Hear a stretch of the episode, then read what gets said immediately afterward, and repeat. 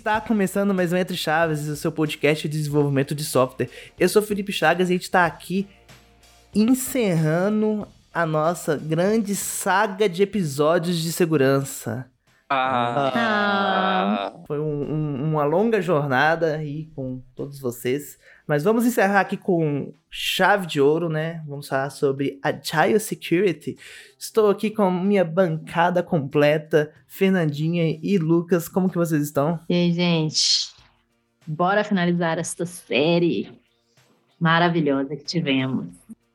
Eu estou muito bem, mas não tão bem quanto o Dantas, que está com a gente, deve estar tá hoje, porque quando eu pesquisei engenheiro de cibersegurança no Google, a primeira coisa que apareceu era o profissional mais bem pago da TI.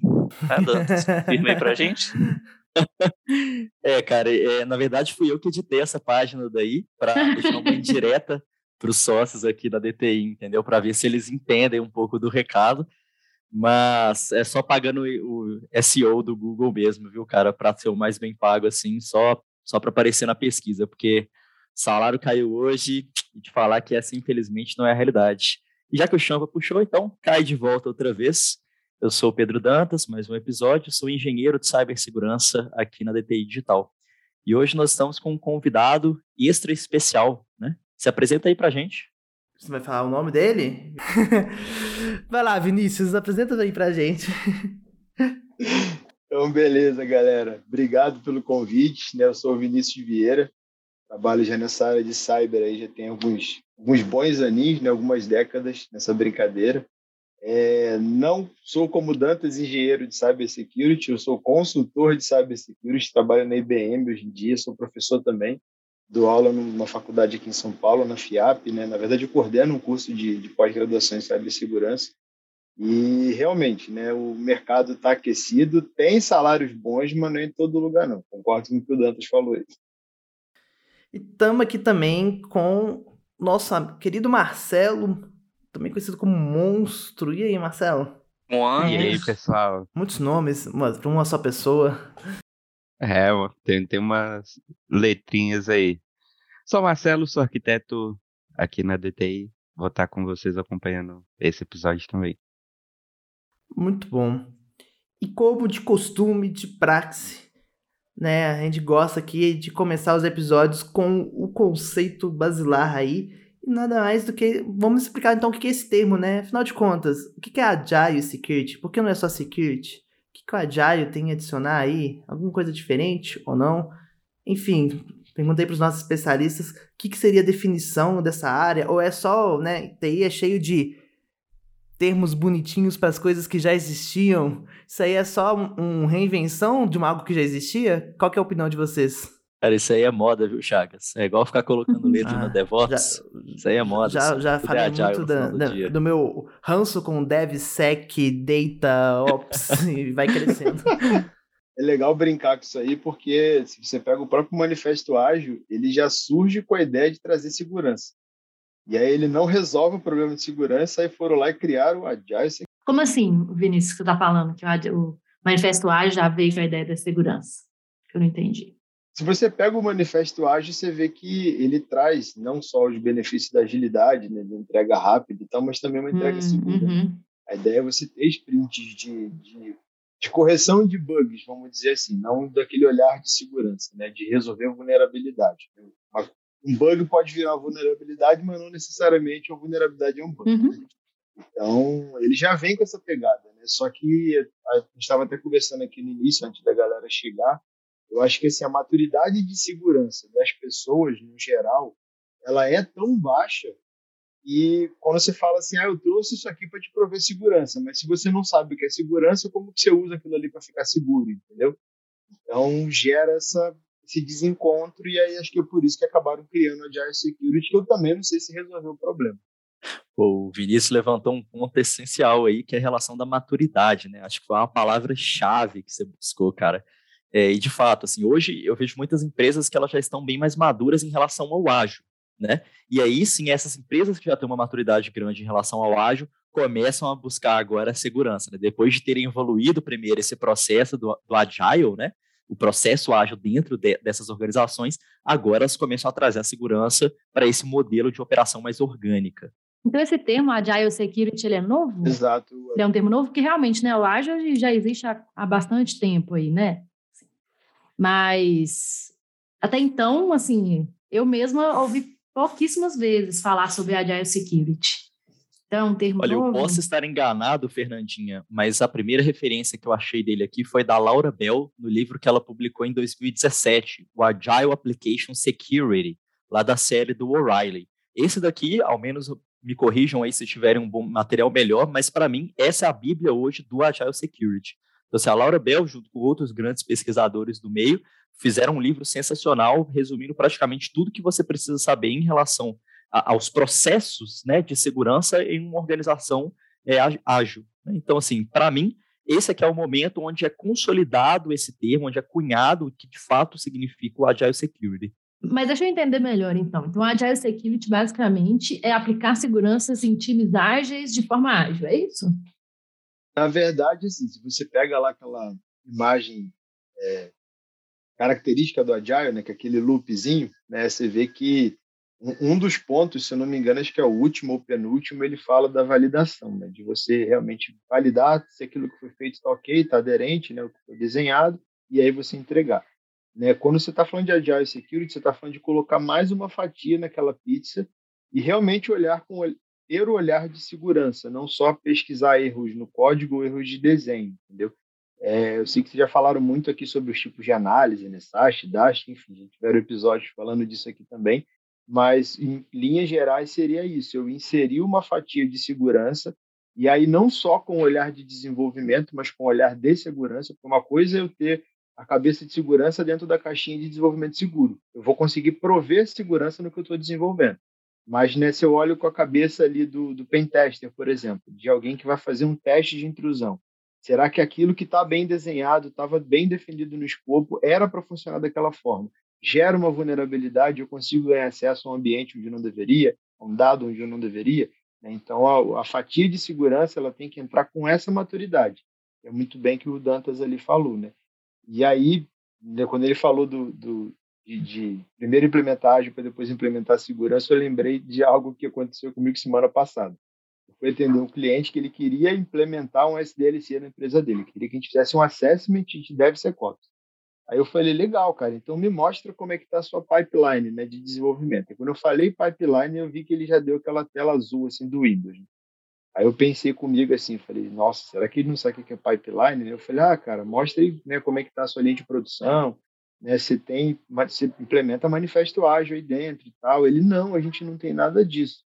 Aí eu falei, olha, cara, desculpa, eu não vou ser o cara que vou ganhar dinheiro em cima de você, vou ser bem sincero, não adianta eu fazer um assessment de segurança do ponto de vista de desenvolvimento seguro se você não tem nem uma sprint de desenvolvimento, uma pipe de desenvolvimento, você não tem nem ágil implementado. Então, assim, é igual eu falar assim, eu vou lá comprar um carro, mas eu não sei dirigir, né? Mas eu quero comprar aquele carro, quero trazer ele para minha casa dirigindo.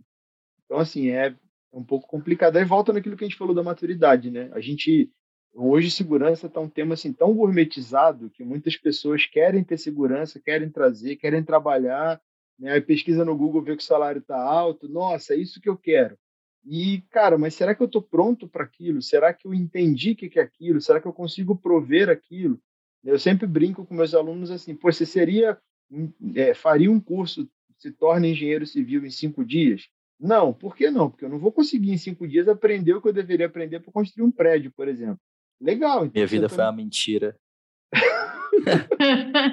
Pô, aquele, aquele curso que eu fiz ontem, então vou cancelar, nossa. É, é bem isso, né? Então, assim, cara, então como que eu vou Não, fazer... E tem muito disso, né? É, como que eu vou fazer um curso, né? Eu tava brincando aqui com o pessoal antes, né? Eu lembro que quando saiu o LGPD, o pessoal fez até meme, né? Daquelas aquelas papéis que o pessoal cola em poste, né? Enfim, aqui em São Paulo, Rio tem muitas, que é em Minas também, né? Ah, traga o seu amor em três dias. O pessoal editou e botou, adequa sua empresa LGPD em três dias.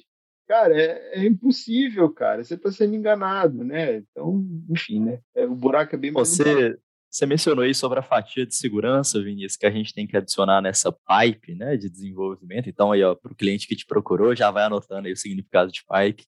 Mas a gente sabe que só colocar uma fatia de segurança no final do assunto não resolve absolutamente nada. Então, Marcelo, conta pra gente aí, cara, aonde, e aí você mencionou, né, que o Agile Security permeia as etapas do desenvolvimento, aonde na etapa do desenvolvimento que a gente começa a ter o primeiro contato com segurança, ou aonde nós deveríamos começar a ter o primeiro contato com segurança e quais são essas operações? Eu acho que a gente pode voltar até um pouquinho antes, sabe? A gente já falou em alguns episódios já, quem tiver interesse, dá uma escutada aí. Mas, tipo, segurança é um assunto que não está propriamente ligado a, por exemplo, só desenvolvimento, só infraestrutura, uh, só gerência de dados. Então, assim, é um assunto que, na verdade, não está focado em um deles, é, desses pontos específicos. Na verdade, ele está ligado em todos.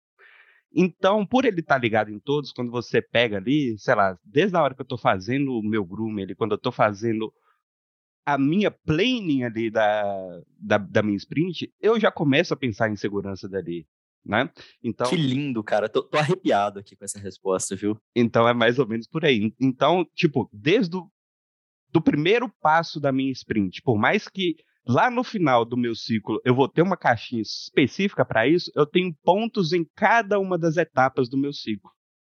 Né? Então, na minha parte de design, quando eu estou pensando em design do sistema, eu também estou pensando em design seguro. Quando eu estou pensando em arquitetura, eu estou pensando em arquitetura segura também, pensando em alguns pontos. E lá nesse final do ciclo, eu vou validar se todo esse restante para trás aí do ciclo foi feito de forma correta. Perfeito, cara.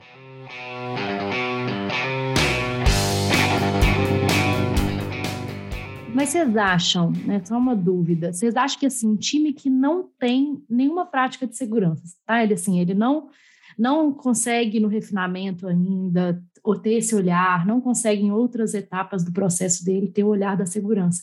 Vocês acham que essa fatia final, né, que seriam essas ferramentas de SAST e DAST, elas não seriam um primeiro passo para um time começar a ter um olhar de segurança? Vocês não acreditam nisso? Excelente pergunta, Fernandinha. Eu acho que cada uma das etapas pode receber uma ferramenta e uma otimização preferida ali que vai funcionar melhor para você poder dar esses primeiros passos. E, bom, por isso que eu estou trabalhando como engenheiro aqui, né, que é a capacidade de otimizar esse tipo de processo.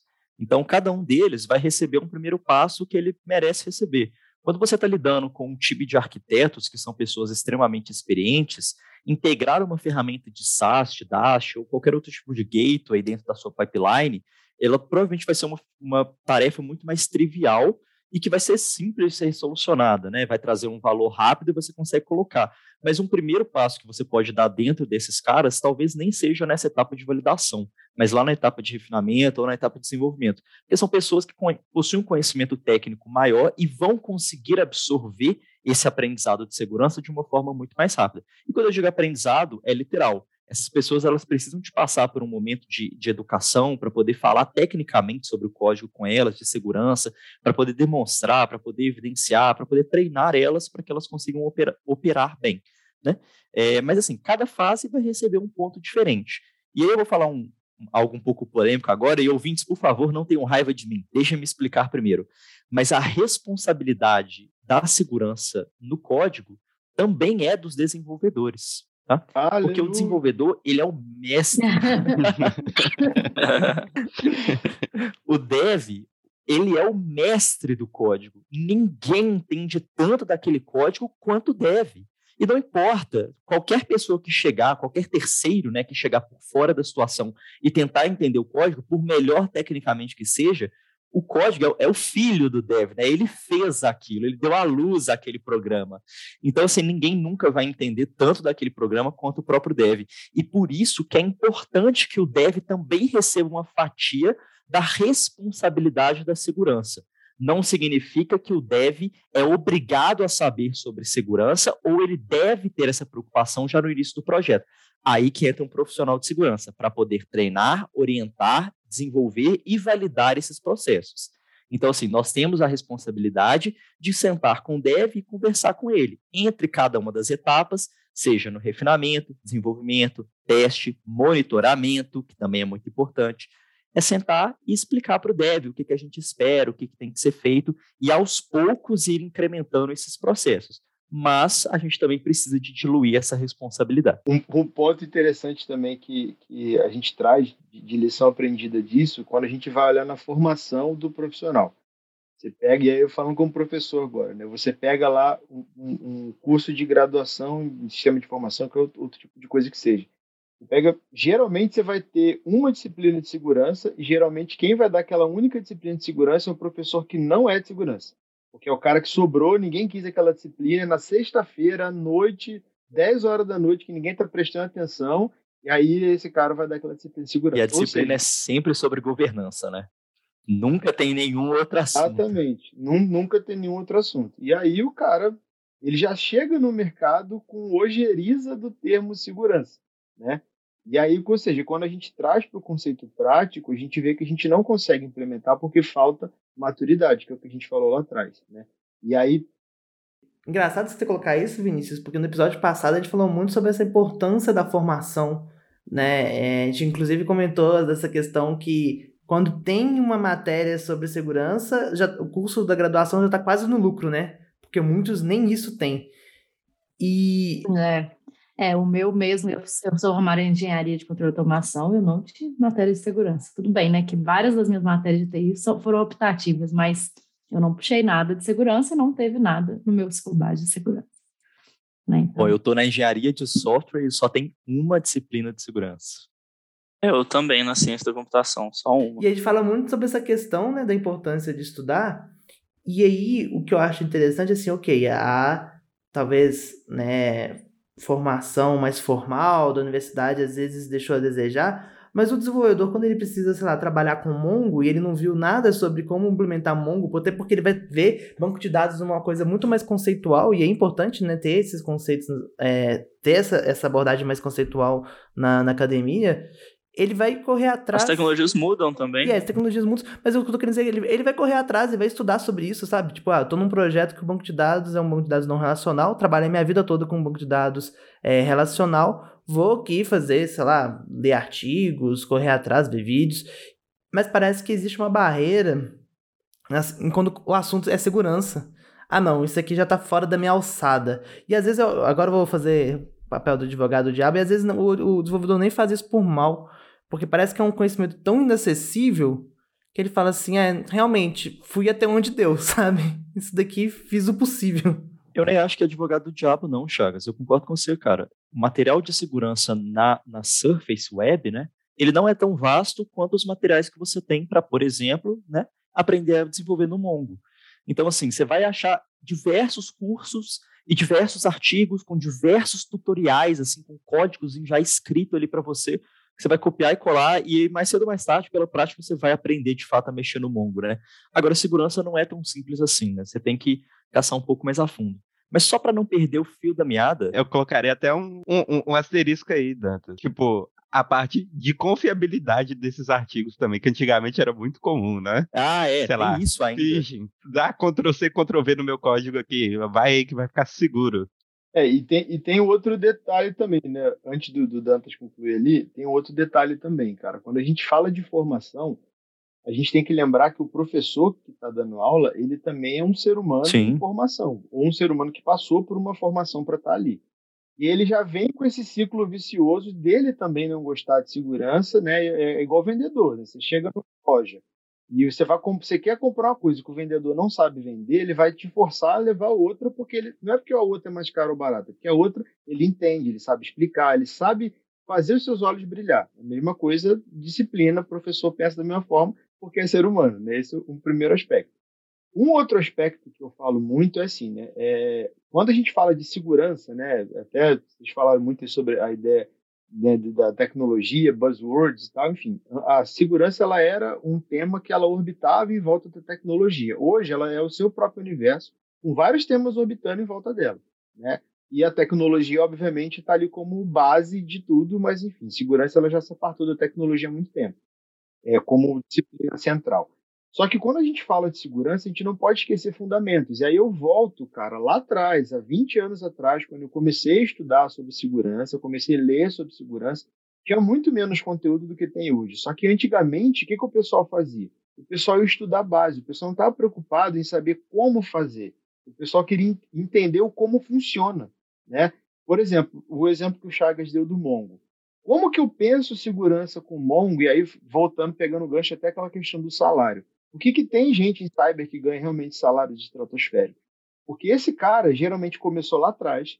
Esse cara ele vem de uma época que ele não ia estudar, ah, botar no Google como prover segurança para o MongoDB. Ele vai entender como o MongoDB funciona.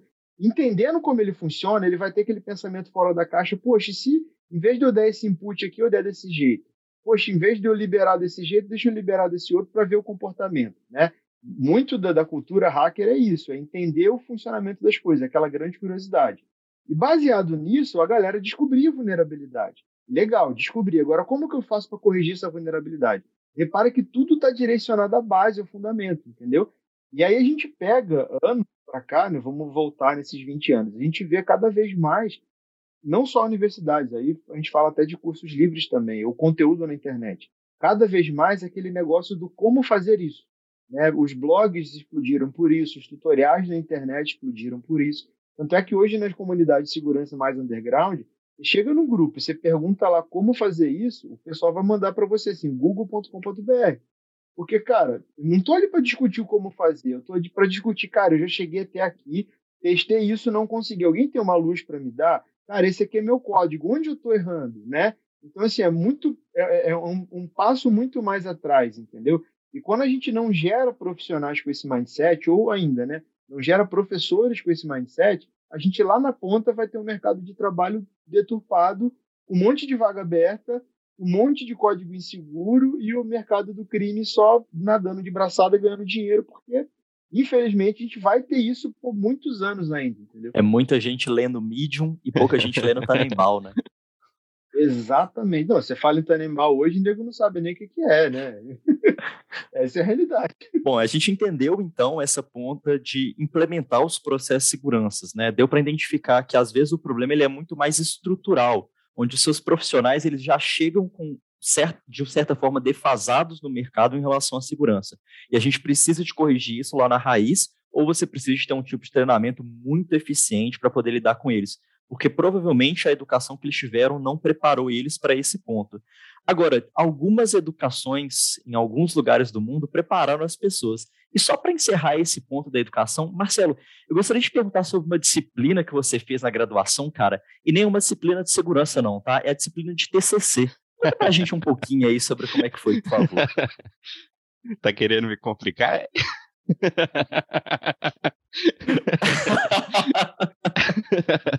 em caso de investigação policial, eu declaro aqui que são só eventos fictícios, tá? Falou só na minha cabeça, tá? Mas é, quando eu estava fazendo o TCC, uma instituição fictícia, levantando uma hipótese na minha cabeça ainda, é, eu tive a brilhante ideia de testar a rede de, e toda a infraestrutura da universidade que eu estava ali estudando. Foi o pior erro da minha vida, tá? Exatamente, vamos supor. Vamos supor. Ah, acabou que eu acabei fazendo um ataque simples ali, eu fiz um main the middle, onde a regra de negócio ali para você se conectar, como é que seria? Você chega na, na, na sua faculdade, para você ter acesso ali, você tem que se autenticar. Então você coloca o seu número de matrícula e uma senha que, por consequência, é o mesmo número de matrícula e senha do portal de administração dos funcionários da, da faculdade e dos alunos. E todo mundo tinha que se conectar assim. E eles tinham alguns access points espalhados pela, pela universidade. Então eu chegava perto de um access point, fazia, fazia um main falava para todo mundo que queria se conectar que eu que era o access point dele, e era uma conexão via HTTP não tinha nem um HTTPS, então, tipo, eu conseguia ler todo, tudo que estava trafegando ali pela minha máquina. É interessante eu falar também que, para não deixar muito na cara, eu fazia de fato o papel de roteamento. Então, eu, não, eu só pegava o pacote da minha máquina e deixava ele parado ali. Eu mandava ele para frente e depois voltava para o cara para não ter problema nenhum. E isso foi interessante porque eu acabei. E, tipo, no vinha o, o número de matrícula, a senha e o tipo de acesso. E tinha tipo de acesso de aluno, professor e administrativo e financeiro. De todos. Então, eu acabei pegando senha e login de acesso disso tudo e coloquei no meu TCC. Final do dia, eu não fui aprovado no final do TCC porque a universidade não poderia aprovar um TCC que mostrava falha de mercado e, e comprometendo o mercado dos alunos que estavam formando por essa faculdade lá.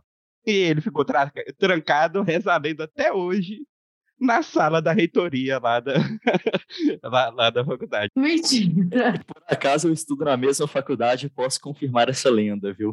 Não, não estuda porque é fictício. É, fictício, não existe, né? Hipoteticamente, você poderia não só se aprovar no TCC, como ganhar uma bolsa de estudos ainda, né? Era, era possível. E é por tipo... isso, faculdades, que vocês devem colocar matérias de segurança na graduação de vocês.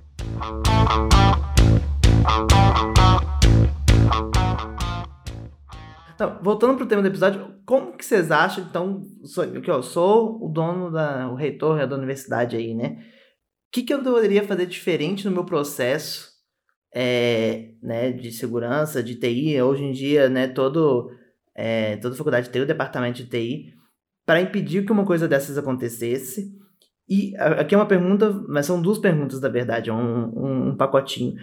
E uma vez né, que um, um, um, projeto de TCC identificou essas falhas, qual que deveria ser a maneira correta de reagir com né, uma descoberta de uma vulnerabilidade dentro de um processo aí, a gente está falando de empresas, mas não processo de gestão aí de uma universidade, por exemplo. O que, que seria a sugestão para vocês, para um reitor que está escutando a gente, não, não né, repetir os caminhos aí dessa universidade fictícia que o, o Marcelo trouxe para a gente? Essa pseudo-universidade, né? Exato. É, exatamente. Esse exemplo que a gente está construindo aqui para ilustrar para vocês. Somente. Eu vou, vou, usar como, como case, cara, até a universidade que eu dou aula, né, aqui em São Paulo. É, a gente tem um curso de graduação em defesa cibernética, apesar de ter o nome defesa, ele passeia da defesa até o ataque, né, dando o overview em geral para o graduando do que seria a área de segurança. Né? E a gente tem cursos na área de, de pós-graduação também específicos em cada área, seja ataque, seja defesa, deve ser cópia, assim por diante.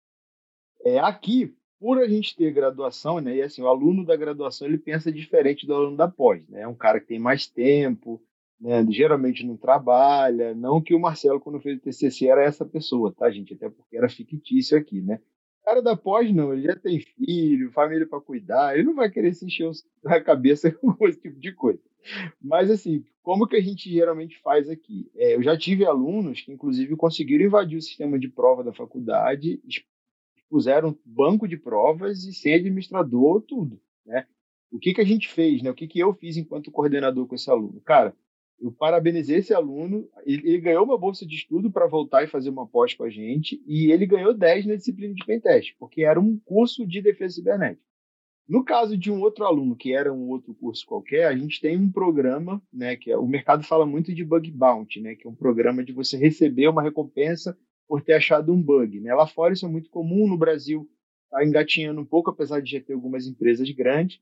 Né? Apesar da gente lá como instituição não ter um programa formal de bug bounty, a gente recompensa esses alunos com pontos nas disciplinas de segurança, disciplina de rede de computadores, enfim. Depende um pouco do professor, do, do, da disciplina dos professores. Mas por que, que a gente faz isso agora respondendo a primeira pergunta do Chagas? Porque, antes de tudo, eu tenho que ter um, um, plano de segurança estabelecido, eu tenho que ter um programa de segurança, uma governança de segurança, onde não só a minha instituição de ensino, mas qualquer empresa, ela vai navegar em cima daquilo. Eu tenho que fazer um business impact analysis do meu ambiente, eu tenho que ter um plano de segurança bem definido, processos de segurança bem definidos. Não é simplesmente contratar um profissional ir lá na loja e falar assim: ah, eu quero esse firewall, esse ativo, isso aqui, beleza. Pô, agora, por favor, desenvolvam códigos seguros. Não é, o buraco é mais embaixo, entendeu? Eu tenho que primeiro trazer a cultura de segurança. Então, assim, universidades, nem empresas, cara, o que, que eu tenho que fazer para eu ter segurança? Eu não tenho cultura de segurança, então bacana, eu tenho que fazer um gap analysis do que eu já tenho, mais rudimentar que seja, com onde eu quero chegar. Tem vários frameworks de mercado que ajudam a fazer isso. O NIST, por exemplo, tem isso. Né? O nicho ele tem ali quatro, cinco pilares, vai do identificar até o recuperar, ou seja, como que eu identifico um problema e até lá na frente, já deu tudo errado aqui, como que eu recupero esse problema, né? o recovery. Então eu tenho que fazer esse assessment no meu ambiente, entender o que, que eu tenho de gap e aí sim criar processos em cima desses processos, estabelecer políticas, estabelecer é, as ações operacionais para que eu tenha segurança. Por exemplo, eu vou ter um ambiente lá, é, igual ele falou aí, né? Como é que era o, o ambiente de, de login lá? Cara, ninguém pensou em processo de segurança do ponto de vista de falar assim, olha, tem que ter segregação de senha. A senha não pode ser reutilizada em outro ambiente. Mas por que, que ninguém pensou? Porque eu não tinha uma política de segurança. Não tinha alguém que lá atrás escreveu no papel. Poxa, o que, que é uma senha? Senha é isso. De quanto quanto tempo que eu troco? Assim. Quais sistemas tem que ser autenticados? HTTPS, por exemplo, é uma coisa básica? É, mas às vezes o cara da TI ou não teve tempo, ou não teve braço, ou achou que não ia ter problema implementar aquilo ali. Mas se tivesse um plano de segurança desenhado, escrito, cara, só vai para o ar se tiver, certeza que talvez não estaria no ambiente que está, entendeu? Eu acho que é, que é mais ou menos por aí. A dúvida dessa faculdade que você, que você coordena aí, que você deu exemplo, se foi a rede que foi mal feita ou se a aula que foi muito bem dada, entendeu? Fiquei pendurado. Eu também fiquei nesse paradoxo, né? Às vezes o curso era tão bom, né, que ele ensinou os alunos tão bem que eles conseguiram hackear o sistema, e eles aprimoram a defesa do sistema, e aí eles ficam cada vez melhores. Da rede eu não posso falar nada para não me, me comprometer, mas da aula realmente foi bem dada porque eu era o professor da disciplina, entendeu? Então. Tá vendo? Então era a aula que foi muito bem dada, viu, pessoal? Mas é, colocar um comentário aqui também, nisso que o Vinícius falou, e puxando até lá do início que a gente falou, a gente está comentando bastante focado no desenvolvedor, né? É, e, e, acredito que realmente a gente tem que nos aprimorar nos conhecimentos nesse sentido, mas é, colocar toda a responsabilidade no dev também, no, na questão do Agile Security, não é ter o Agile Security implementado, né? Pelo que vocês têm comentado, a gente tem que incluir ele em todo o processo, né? Então, mesmo que você tenha, vamos supor, incluído um, um SAST, um DAST, ou até mesmo um pen test na, no seu processo iterativo de engenharia, isso não caracteriza um Agile Security, né? Ou mesmo que você tenha devs todos super capacitados em segurança, mas que não tem uma operação que permite eles implementar isso em todas as partes do processo, desde o desenho arquitetural, desde a discussão do design, do produto, também não caracterizam um Agile Security. Né? Eu, porque se você for parar para pensar no Agile, né, deixando a segurança de lado, o método ágil ele tem muito mais etapas do que apenas o desenvolvimento, né? Principalmente se a gente está falando aqui de dev, dev, aqui na DTI, dev e QA, eles são, eles são o mesmo papel, né? Mas tem muitas empresas aí que dev e QA ocupam posições distintas, né, dentro das empresas. Então, assim, quando a gente fala sobre o Agile, resumindo em, sei lá, seis etapas aqui, que é a parte de refinamento, né, levantamento de requisitos, a parte arquitetural do processo, desenvolvimento, teste e monitoramento, então, assim, você tem pessoas distintas, em muitas empresas, né, pessoas distintas que ocupam, cada uma fazem o seu papel dentro, dessa, dentro desses processos aí. Então, assim, não é apenas o dev, né? Se você coloca o dev lá, um mestre supremo da segurança, cara, pode ser que a parte técnica que ele faça do código vai estar, tá, ó, um brinco. Mas os outros pontos... Ô, Dantas, se me permite... Fica à vontade. Eu vou te discordar de você, mas vamos discordar concordando, então acho que você não vai ficar não, chateado, que isso? não. Quando a gente fala de etapas, a gente não está nem falando. Porque assim, o, o, o, o agilismo, o manifesto ágil, a gente está falando de princípios. E a gente tem alguns, né, algumas formas de interpretar esses princípios. Né? E aí, né, você os frameworks, enfim, que aí vão adicionar vários métodos, raios, etc. Eu achei muito legal quando o Vinícius falou assim: ah, o ágil já trabalha com segurança.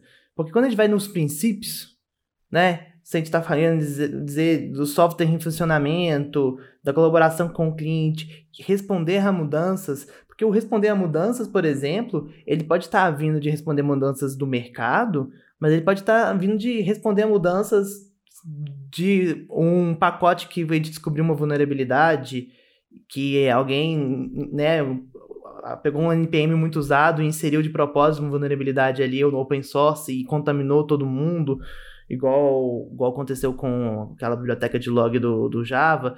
Então, assim, é, com vários exemplos, na verdade, né? Então, o, o responder à mudança, vou pegar esse que é um dos princípios lá, né? Ele é algo que, se a gente pensa que a gente está querendo trabalhar na segurança, o princípio já estava falando ali, né?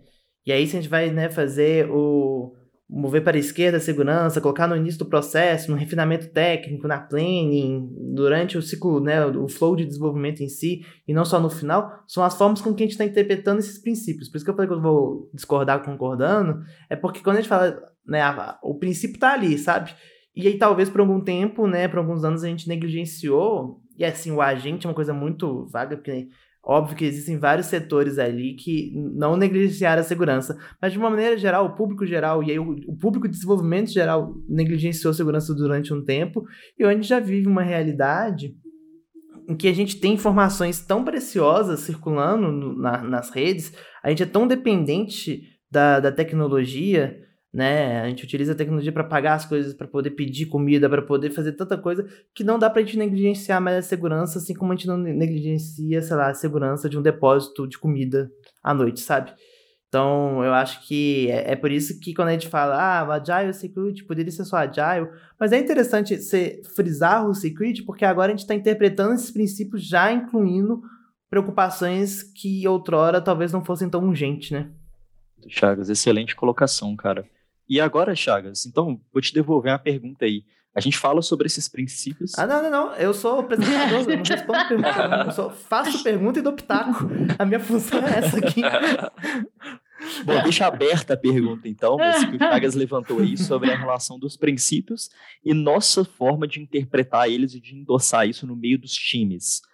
E a gente sabe que não é tão simples assim criar é, arquiteturas orgânicas que as pessoas consigam trabalhar no meio ágil, né? Você tem que ter um certo nível de maturidade para poder fazer isso funcionar. E aí o que eu pergunto para vocês é, beleza, aí a, a empresa foi conseguiu alcançar um nível de maturidade onde ela se declara ágil hoje. Como que a gente faz para poder colocar segurança na rotina desses times? Segurança de forma orgânica, né? Não é aquela segurança obrigatória que todo dia eu vou chegar ali e vou ficar cobrando, porque senão eu vou acabar caindo no mesmo, né? Como que eu faço para poder realmente é, vender esse valor para as pessoas e colocar isso na rotina delas? Eu acho que uma coisa, quando eu atuava na área, há um bom tempo funcionava muito, era a dinâmica de Red Team, Blue Team. Você mostrar ali na prática, na prática, para tipo, um, um, desenvolvedor, ah, você sofreu um SQL injection aqui porque você não está tratando a, a string que você está mandando direto para o banco de dados, ou mostrar para o cara da infra, ah, pro, sei lá, o cara do banco de dados, ou esse usuário aqui do banco de dados aqui está com mais acesso aqui que deveria. Mostrar na prática, sabe? Então, tipo, você colocar maneiras mais lúdicas de que só ficar palestrando ali o porquê que segurança é importante. Eu acho que isso gera um valor muito grande. Um ponto que eu acho legal também, Marcelo, até dentro do contexto lá do DevSecOps, é a figura do Security Champion, né?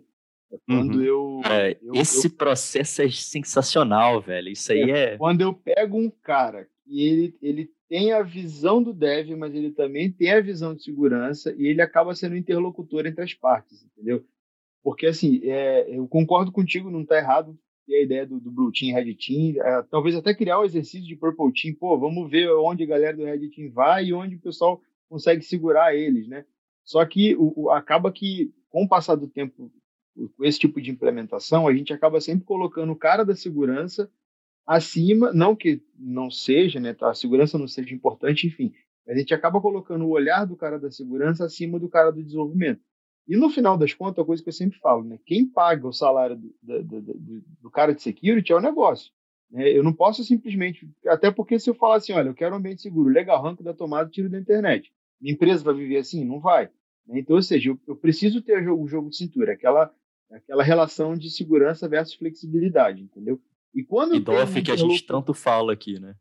Isso. E quando tem um interlocutor entre as partes, como o Security Champion, ele vai conseguir traduzir o que a galera de segurança está falando para o pessoal de desenvolvimento, porque o exemplo que você deu do SQL Injection é até meio óbvio, né? Mas você pega lá, sei lá, o cara vai fazer lá um Open Redirect. Cara, se explicar um Open Redirect para um desenvolvedor, um cara de infra, né? Porque é, é a, a responsabilidade é compartilhada dos dois ali nesse exemplo de vulnerabilidade. Aí o, a, o, desenvolvedor talvez não vai ter o, o, olhar do cara de infra, o cara de infra não vai ter o olhar do desenvolvedor, resumo, ninguém consegue corrigir o problema. Porque a, a, a responsabilidade da correção estaria sobre os dois times. Quando eu tenho o security champ, é o cara que ele sabe aquela, né, antes da pandemia, né? a gente botava a cabeça na baia do lado e, cara, olha só, tá vendo esse pedaço do código aqui? Pô, troca isso por isso. Né? Esse array aqui, fecha ele, não deixa ele aberto que ele tá resolvido. Putz, era só isso, cara. Pô, valeu, obrigado. Entendeu? Então, assim, eu acho que nesse processo de aculturação, é, não que a, a, a, palestra de conscientização não funcione, eu acho que ela funciona, tem que continuar existindo, mas não só naquela, putz, vamos lá, todo mundo ouvir aquela palestra chata do cara chato, falando daquele tema chato de segurança. E aí eu não trago segurança. É, é, eu acho que assim, são, se eu pegar todas essas ações e eu realizá-las na minha empresa, né, ou seja, Red Team, Blue Team, Security Champion, conscientização, eu trago cultura de segurança, entendeu? Não eu só realizar ações pontuais achando que com, com medidas pontuais, pílulas pontuais, eu vou resolver o problema, entendeu? Respostas matadoras aí, ó. Quem, nosso ouvinte que quiser saber mais sobre o que é um Security Champion, tá lá no site da Atlassian, tá? Esse projeto aí. Só jogar Security Champion Atlassian no Google, vocês vão achar um belo documento lá, um projeto completão deles, para vocês poderem saber mais. Boa. Mas eu fiquei com uma dúvida, né, assim, até prática, assim, em relação ao Blue Team e ao Red Team, né?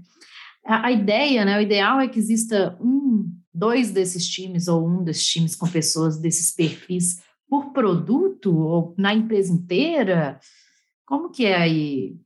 Depende muito, Fê, da, da cultura que você está inserida, né? Depende do budget, né? Como uhum. o está falando, né? Se eu tenho grana para pagar, eu boto um em cada squad. Cultura, é. é. Se eu não tenho grana, eu não vou botar em cada squad e assim por diante. Mas, assim, em linhas gerais, o que, que eu vejo muito no mercado, né? eu vejo que quando eu pego uma empresa grande, que o foco dela é desenvolvimento, né, o produto final dela é desenvolvimento, e aí ela tem uma maturidade de segurança, ela coloca um security champion, talvez não um cara sênior, né, mas um cara ali pleno, em cada squad, né, e ele coloca como se fosse um, entre aspas, tá, gente? Eu sei que não existe esse termo. Um security champion manager, que fosse o cara que iria gerenciar todas as squads, né? Então, assim, é, depende depende muito do cenário da, da, da empresa. O importante é, é, eu pensar que segurança ela tem que fazer parte de tudo, né? Que é o que o Marcelo falou muito bem colocado. Antes de eu enfiar uma fatia de segurança na minha sprint, eu tenho que já iniciar a minha sprint com segurança, né? Eu tenho que já pensar todas as etapas daquela minha sprint ou de qualquer outra coisa com segurança.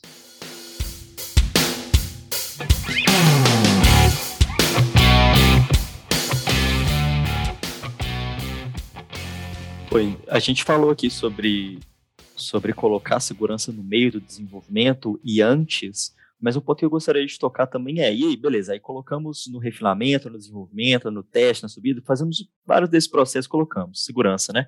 E a gente subiu o produto. Foi uma estoura, assim, um sucesso, conseguimos subir o produto muito bem. E aí, Ander, a gente para de olhar para ele agora? Acabou? A gente não precisa mais de fazer nada em relação à segurança com esse cara agora que já subiu? Jamais. tem que estar tá sempre verificando. É, é o conceito de, de você ficar observando aquilo ali, né?